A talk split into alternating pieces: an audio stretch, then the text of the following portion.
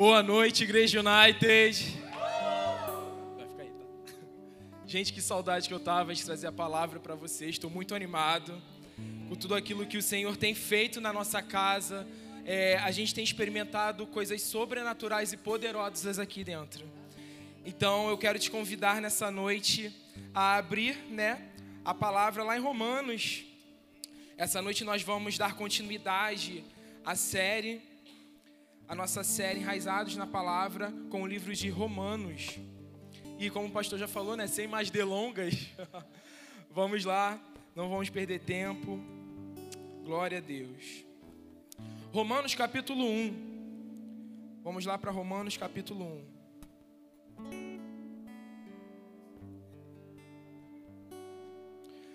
Nessa noite eu quero ministrar algo para vocês, aquilo que o Espírito Santo falou ao meu coração, que é totalmente diferente do que eu pensava, do que eu iria pregar. Porque eu poderia falar sobre, em Romanos, sobre justiça, mas eu poderia falar sobre plano de salvação, vida no Espírito, mas antes de mais nada, a gente precisa falar do ID. E o Senhor me levou a falar sobre isso. Então, vamos lá. Romanos capítulo 1, versículo 1 diz: Paulo servo de Cristo Jesus, chamado para ser apóstolo, separado para o evangelho de Deus. Paulo inicia essa carta aos Romanos afirmando que ele era servo de Deus. E a primeira indagação, a primeira pergunta que eu quero te fazer é: você tem sido servo de Deus? Você realmente tem servido a Deus de todo o seu coração?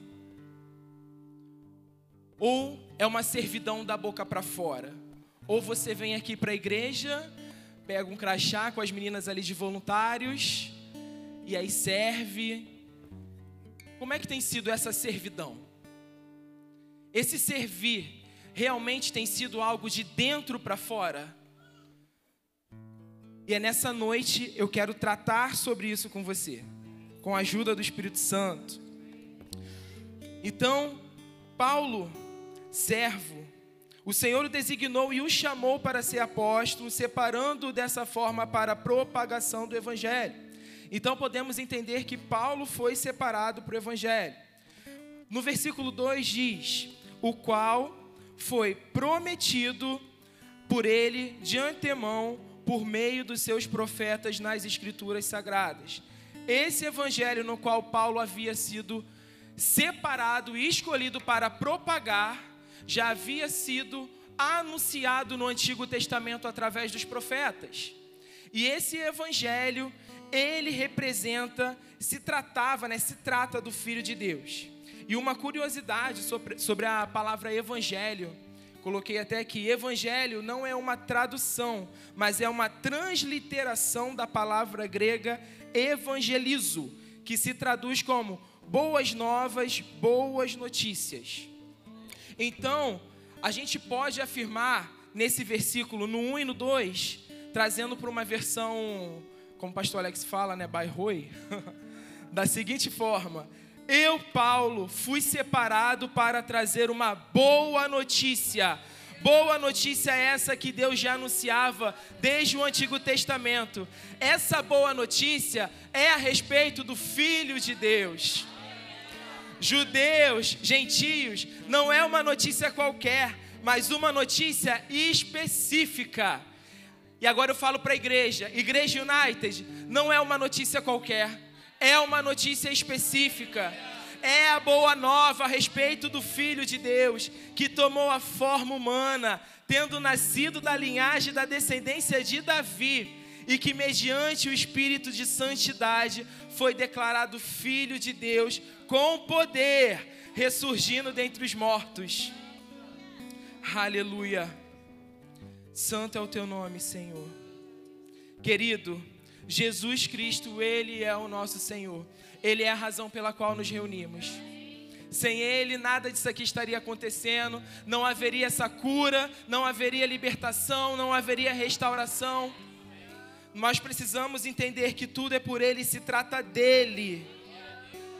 Versículo 16 diz: Não estou envergonhado do Evangelho a respeito de Cristo, porque é poder de Deus para a salvação de todo aquele que crê. Essa mensagem foi primeiramente pregada aos judeus, mas agora também aos gregos. Essa frase, não me envergonho, ficou no meu coração. Paulo não estava dizendo que teria vergonha de ir para Roma, pelo contrário, ele queria ir para lá mesmo, ele queria pregar em Roma. Então, não se tratava de Paulo querer, não querer ir para lá, de não se envergonhar de ir para lá. Mas era algo muito específico. Essa frase tem a ver com uma ousadia de pregar a palavra. Paulo estava dizendo ali que aonde quer que ele esteja, para onde quer que ele vá, ele iria pregar a palavra do Senhor. E nessa noite eu quero te indagar, te levar a pensar: você realmente tem pregado a palavra do Senhor aonde Ele está te levando? Você realmente tem pregado as boas novas, tem levado a boa notícia em todos os cantos? Como tem sido isso para você? Todos nós temos um chamado, e eu vou falar mais à frente sobre isso. Como tem sido isso para você? Paulo estava dizendo que vai pregar em qualquer lugar, e onde o evangelho for pregado, pessoas serão salvas. O propósito é esse, querido. Vidas se rendendo ao Senhor. Pessoas sendo salvas, curadas, restauradas, transformadas. O Senhor depositou para nós. Para isso. E o que nós temos feito com o chamado que o Senhor depositou para nós? Em nós. O que temos feito com aquilo que o Senhor nos entregou? O que temos feito? O que você tem feito com o chamado que Deus fez a você? Quando Deus chama, Ele requer que você faça algo. Pois o ato de chamar requer prontidão. Quer ver uma coisa? Se eu chamar aqui Tiago, ele vai falar: Oi. Se eu chamar Felipe, ele vai falar: Oi. Isso é prontidão. O Senhor requer de nós prontidão. Prontidão alinhado à obediência. Ele quer que você esteja pronto em tempo e fora de tempo e que você o obedeça em tempo e fora de tempo. É isso que o Senhor requer de nós. É isso que ele fala, filho. Se eu te coloquei e te designei para ir para lá, por que, que você está indo para lá? Fique pronto, querido. Fique pronto. Não existe outra forma. O poder não se manifestará de outro jeito. Não adianta apenas orar por salvação, reconciliação, repreender o diabo. Não adianta somente fazer isso se a palavra não for pregada, se a palavra não for anunciada. Precisamos ser ousados como Paulo foi. É óbvio que cada um tem um chamado e um chamado específico, mas precisamos entender que nós somos ministros da reconciliação. E como ministros da reconciliação, precisamos reconciliar o perdido ao Senhor. E se for necessário ousadia, peça ao Senhor porque Ele vai te dar. Se for necessário intrepidez, peça a Ele porque Ele vai te dar. Ah, pastor, mas quando chega na hora eu não sei o que falar. Querido, existe uma unção sobre você. A palavra nos garante que nós temos uma unção que provém do Santo. E o Espírito Santo, ele habita dentro de você. Então não tenha medo, não tenha vergonha. Os tímidos não herdarão o reino dos céus, a palavra nos diz isso. Precisamos andar em ousadia e obediência ao Senhor. Muitas das vezes é difícil sair da zona de conforto, mas é extremamente necessário. E nessa noite o Senhor quer tratar sobre isso, de nós sairmos da nossa zona de conforto. Chega de conformismo, chega de religiosidade. Basta. O Senhor quer te levar a um nível maior, a um nível maior do ID, não é somente você falar para Jesus em alguém que, com alguém que trabalha com você, mas é você falar pra, de Jesus para várias pessoas. Sabe aquela pessoa que está na fila atrás de você ou na sua frente? Sabe aquela pessoa que está sentada no ônibus ao seu lado? Sabe aquele Uber que você pega? Você é um instrumento nas mãos do Senhor. E Ele quer te usar para todas as pessoas, porque o nosso papel é ser ministros e ministros da reconciliação. O meu papel e o seu papel é trazer o perdido para o altar, para o Senhor, para o reino de Deus. Esse é o nosso papel. Aleluia. Obrigado, Pai. Deus te deu um chamado, mas cabe a você decidir se irá fazer parte de um grande avivamento ou vai ficar no conformismo. No cotidiano da vida comum, seguindo os padrões de uma sociedade ordinária que só trabalha, come, dorme. O Senhor quer mais de você. Ele exige mais de você. Basta. Basta. O que eu tenho para te dizer é que Deus vai cumprir aquilo que Ele tem que fazer, independente da sua obediência, porque se você não for fazer, Ele vai enviar outro e outro vai lá e vai fazer. Mas precisamos ser obedientes e ir lá e fazer. Ele vai fazer. Então, é melhor que você obedeça. Se você não estiver sensível à voz de Deus, certamente ele encontrará alguém sensível à voz dele. Isso acontece muito.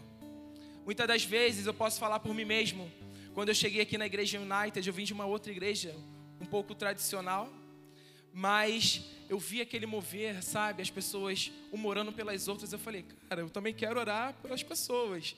Só que, o que, que eu vou falar? O que, que eu vou orar? O que, que eu vou fazer?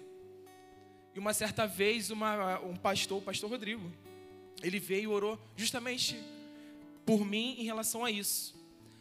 E naquele momento eu senti uma ousadia como eu nunca tinha sentido antes. E, é uma, e quando você sente isso, é uma ousadia totalmente sobrenatural. Não é você que vai, é algo que o Espírito Santo te coloca e te impulsiona aí. E você vai, sabe? E naquele momento eu fui. E eu orei, eu lembro que eu orei, eu falava assim, meu Deus, o que, que eu orei por aquela pessoa? O que, que eu falei? Eu não lembrava de nada daquilo que eu tinha orado. E eu falei, depois eu conversei com ele, posteriormente ele falou, você só foi um canal. Você só foi um canal para orar pela vida daquela pessoa. Querido, precisamos entender que o Espírito Santo habita dentro de nós. Precisamos ter essa convicção. Isso não pode ser algo somente da boca para fora precisamos ter uma convicção dentro do nosso coração e dentro do nosso espírito de que o Espírito Santo habita dentro de nós, que nós somos morada do Altíssimo. E se eu sou morada do Altíssimo e eu creio que Ele habita em mim, então quando eu abro a minha boca, não sou eu, é Ele que está falando. Precisamos ter essa convicção, essa ousadia Precisa haver uma ousadia. Ele precisa ser de ver o avivamento é necessário uma ousadia. E o avivamento ele precisa ser de dentro para fora. Não é um arrepio, não se trata disso. Sua vontade aqui na terra. Enquanto isso, você é desatento e indiferente, corre o risco de ficar assistindo de camarote no conforto da sua vida natural, outras pessoas cumprindo aqui, cumprindo aquilo que o Senhor designou para fazer.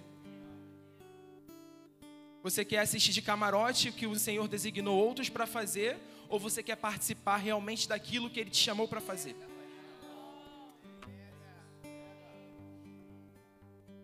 Qual tem sido o seu posicionamento em relação a isso? O que você tem feito? Eu, eu sei, eu já falei isso em uma pregação. Isso foi algo que a apóstola falou muito tempo atrás, lá na época do salão ou do sentença, cada cadeira vazia é uma sentença, uma carta de condenação ao inferno. Olha aí para as cadeiras aí, quantas cadeiras vazias nós temos aqui hoje? Sabe o que isso significa? Que está existindo falha. Que a igreja está falhando. Eu falo igreja de forma geral. A igreja está falhando não estamos cumprindo aquilo que, o Senhor nos designou, a ordenança dele, ide. Está havendo uma falha no ide. se tem cadeiras vazias dentro de uma igreja, eu não falo só de igreja United, eu falo de forma geral. É porque a igreja em si tem falhado no IT. E nós, como filhos de Deus, precisamos nos posicionar. Como ministros da reconciliação, precisamos nos posicionar.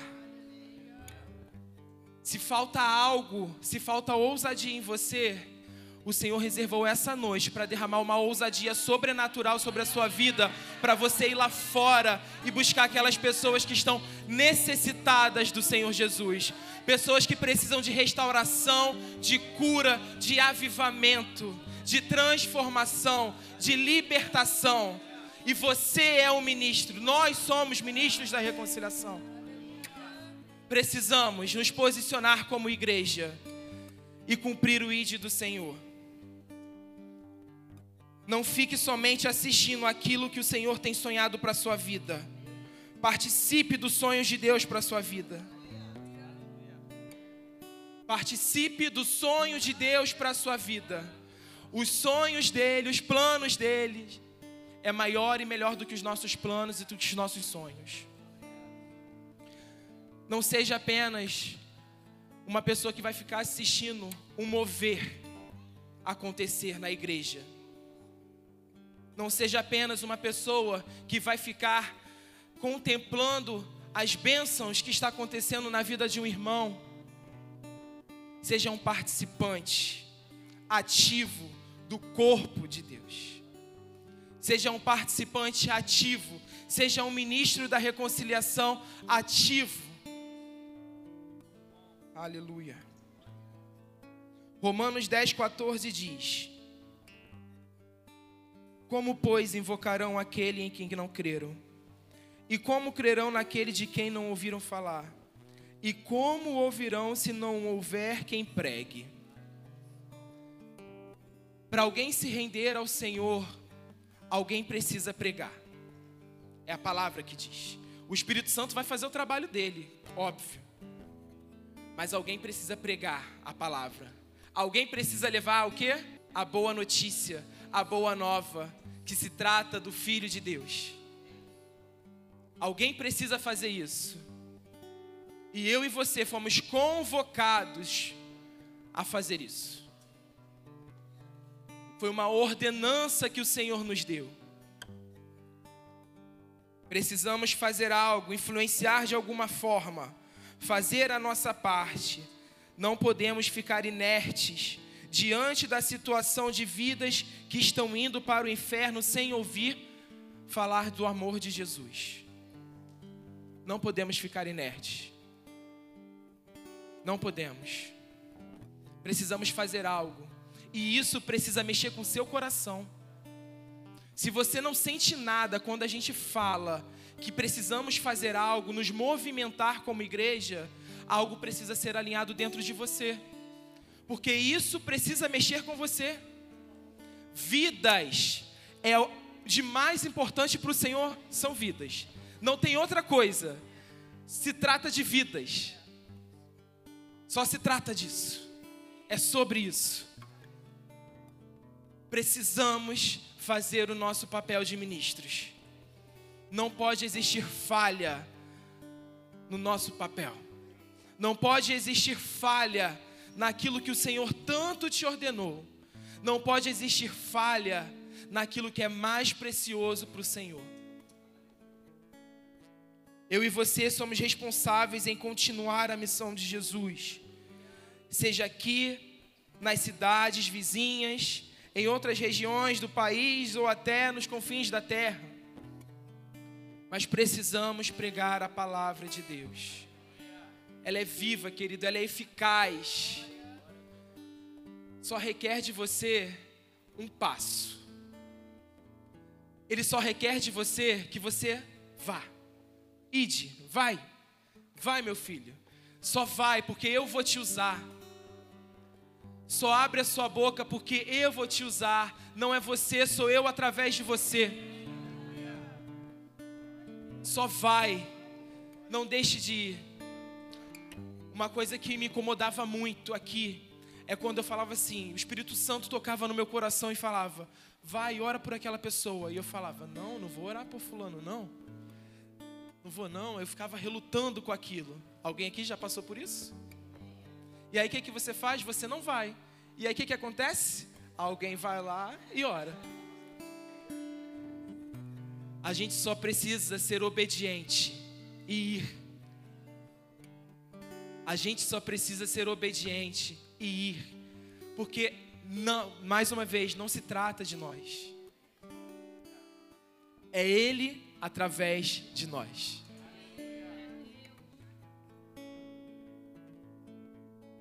Segunda Coríntios capítulo 5, versículo 18 ao 20 diz: Todas essas coisas novas vêm de Deus, que nos trouxe de volta a si mesmo por meio daquilo que Cristo Jesus fez.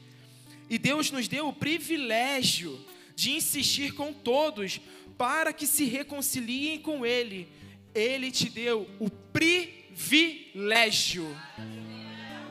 Querido, é um privilégio ir lá fora e falar do amor de Deus é um privilégio insistir com uma pessoa sobre o amor de Deus.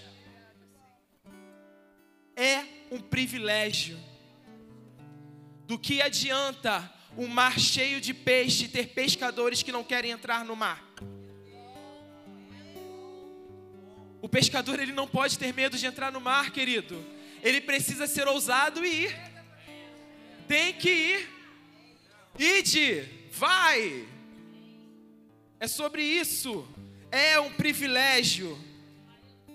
Versículo 19 diz: Pois Deus estava em Cristo, reconciliando o mundo para si, não levando mais em conta os pecados dos homens contra eles, e sim apagando-os. Obrigado, Senhor.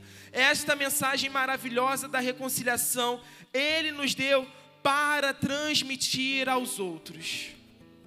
Não sabe o que falar? Memoriza esse versículo.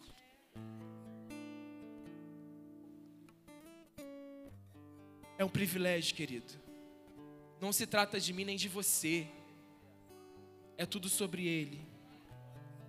Somos embaixadores de Cristo. A nós foi confiado o ministério da reconciliação. Marcos 16, 15 diz: Vão ao mundo inteiro e preguem a boa nova a todas as pessoas. Você tem feito isso? Como você tem se posicionado em relação àquilo que o Senhor te entregou, o seu chamado? Eu sei e entendo que cada um tem um chamado específico. Mas todos somos ministros da reconciliação, volto a repetir. Mas e com o seu chamado? Ah, pastor, eu tenho um chamado pastoral. Tá, mas você ainda não entrou nessa estação. O que você tem feito na estação que você está hoje em relação ao seu chamado, aquilo que o Senhor te entregou? Ah, pastor, o Senhor me chamou para ir para as nações, tá? Mas qual tem sido o seu posicionamento hoje em relação a ir para as nações? Pastor, o Senhor me chamou para ir lá para o interior da Amazônia, sei lá. E o que, que você tem feito com aquilo que Ele tem te entregado? Se Ele te chamou para ir para um lugar, qual tem sido o seu posicionamento em relação a isso? Você só tem tipo, amém, obrigado Deus. E vida que segue? Está andando na conformidade? Ou você tem se posicionado e falar, não, se ele me chamou para ir para fora, então eu vou tirar o meu passaporte. Então eu vou comprar uma passagem, eu vou me programar, vou fazer um curso de inglês. Isso é se posicionar. São passos de fé que são necessários Isaías 52, versículo 7 diz: Como são boas notícias, que anunciam a paz, que proclamam a salvação, que dizem a Jerusalém: O seu Deus reina. Como são bonitos, como são bonitos os pés daqueles que anunciam a boa nova. Como são bonitos. Eu quero, eu quero ter o meu pé. Fisicamente é feio, né? Mas espiritualmente Eu quero, precisamos ter sede. Bonito, porque eu quero proclamar as boas novas. Precisamos ter sede disso, igreja. Nosso coração precisa queimar por vidas. Nós não podemos ficar estagnados, ficar paralisados em uma estação por muito e muito tempo. É óbvio que precisamos respeitar os processos. Vamos respeitar e vamos passar pelos processos, faz parte para o seu crescimento, para o seu desenvolvimento. Mas você precisa se posicionar dentro da estação que você está e dar passos de fé dentro da estação que você está. Você precisa galgar algo espiritualmente falando. O Evangelho de Cristo é poder de salvação para todo que crê. Essa é a grande experiência que precisamos ter toda vez que pensamos no Evangelho de Cristo. É poder. É poder. É poder para restaurar, para transformar, para libertar, para curar. É poder. É tudo sobre esse poder. O Evangelho se trata de poder. Querido, a transformação ela não é de uma hora para outra. Não é dessa forma. É o poder de Deus. É o poder de Deus que te transforma. É o poder de Deus que te impulsiona a ir lá fora e pregar as boas novas. É o poder de Deus. Sem o poder de Deus, nem estaríamos aqui. Não se trata de um evangelho que ouvimos falar, ou evangelho que tradicionalmente seguimos, ou uma história que a gente acredita porque acreditamos tanto e por muito tempo que se tornou comum para nós. O evangelho não pode ser comum. A gente está falando de um evangelho que transforma vidas. Então isso não pode ser comum. E a gente não pode tratar ele como uma coisa banal não é apenas um livro. Não se trata disso. Isso aqui não é um livro. Isso aqui é o Senhor. É Deus falando com você em tempo e fora de tempo. Quando você precisa, é aqui que você tem que recorrer. É um evangelho que tem poder. Poder. Poder. Poder de salvação poder de transformação, de restauração, poder de libertação. Louvor pode subir, por favor. Aleluia.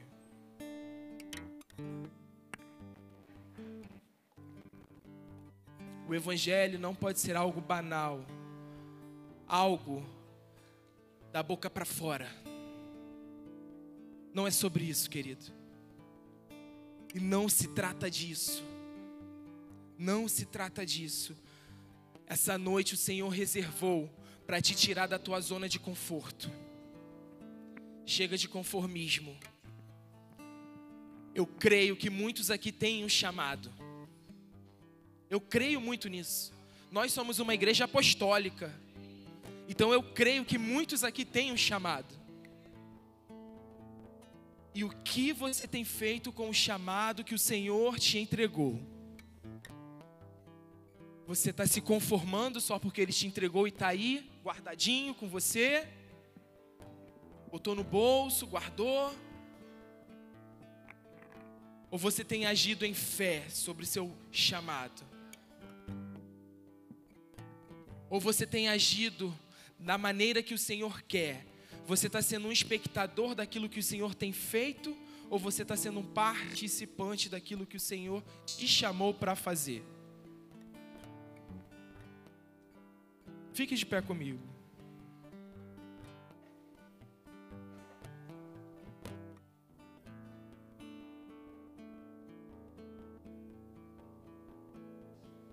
Feche teus olhos nessa noite.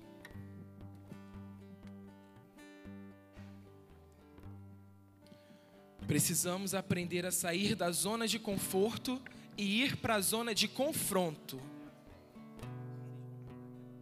Às vezes o confronto ele é necessário. O confronto vai nos tirar, vai fazer a gente sair da nossa zona de conforto. Vai doer, às vezes vai doer. E tá tudo bem se doer. Não tem problema nenhum se doer.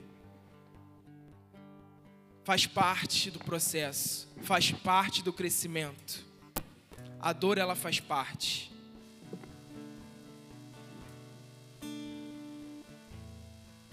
Precisamos nos posicionar como filhos de Deus e ministros da reconciliação, no qual o Senhor depositou sobre nós um chamado e nos deu uma ordenança de ir e buscar o perdido.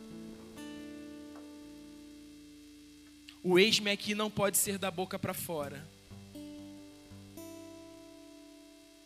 Precisa haver prontidão e obediência. Não diz obedecer. Filipenses 1, 21 diz: Porque para mim viver é Cristo e morrer é lucro.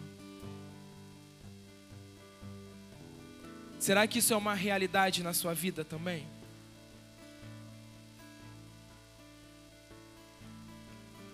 Será que isso tem sido uma realidade para você hoje? Viver para você é Cristo? Tem sido Cristo viver para você? Você tem vivido para Cristo?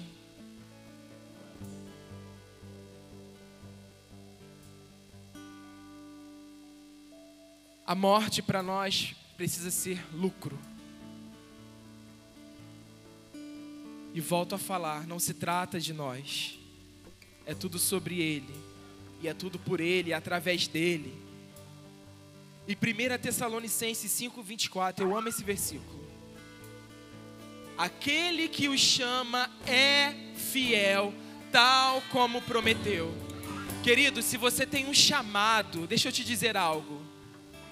Se o Senhor te chamou para algo, ah, pastor, mas eu não sei o que eu vou fazer, eu não sei como ir, eu não sei como me posicionar. Ele é fiel. Aquele que prometeu, ele é fiel para cumprir. Se trata da fidelidade do Senhor. Ele é fiel.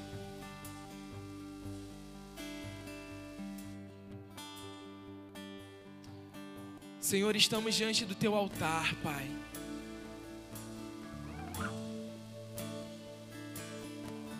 Teu amor é tão grande, Pai. Confiamos tanto na tua voz, Espírito Santo. A tua igreja se prostra diante de ti, Senhor. A tua igreja se rende a ti, Pai. Senhor, eu declaro corações queimando por vidas, Senhor. Eu declaro, Pai, pessoas querendo cada vez mais cumprir a tua ordenança de ir, de pregar a tua palavra, de anunciar a boa notícia, de anunciar as boas novas, Pai. Não é sobre nós é sobre o Senhor.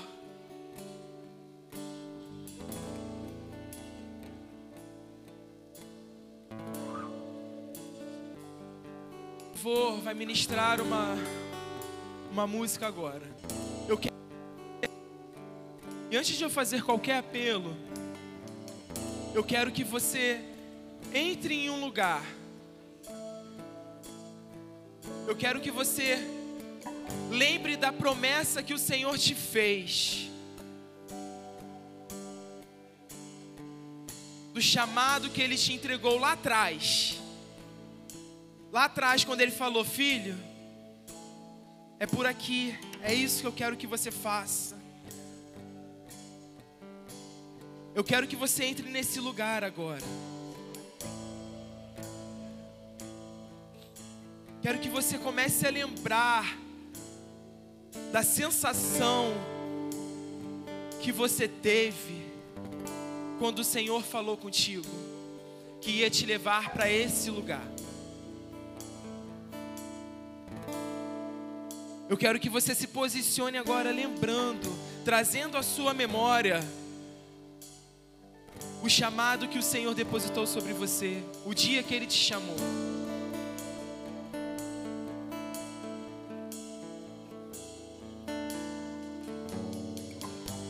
Ele é fiel, querido.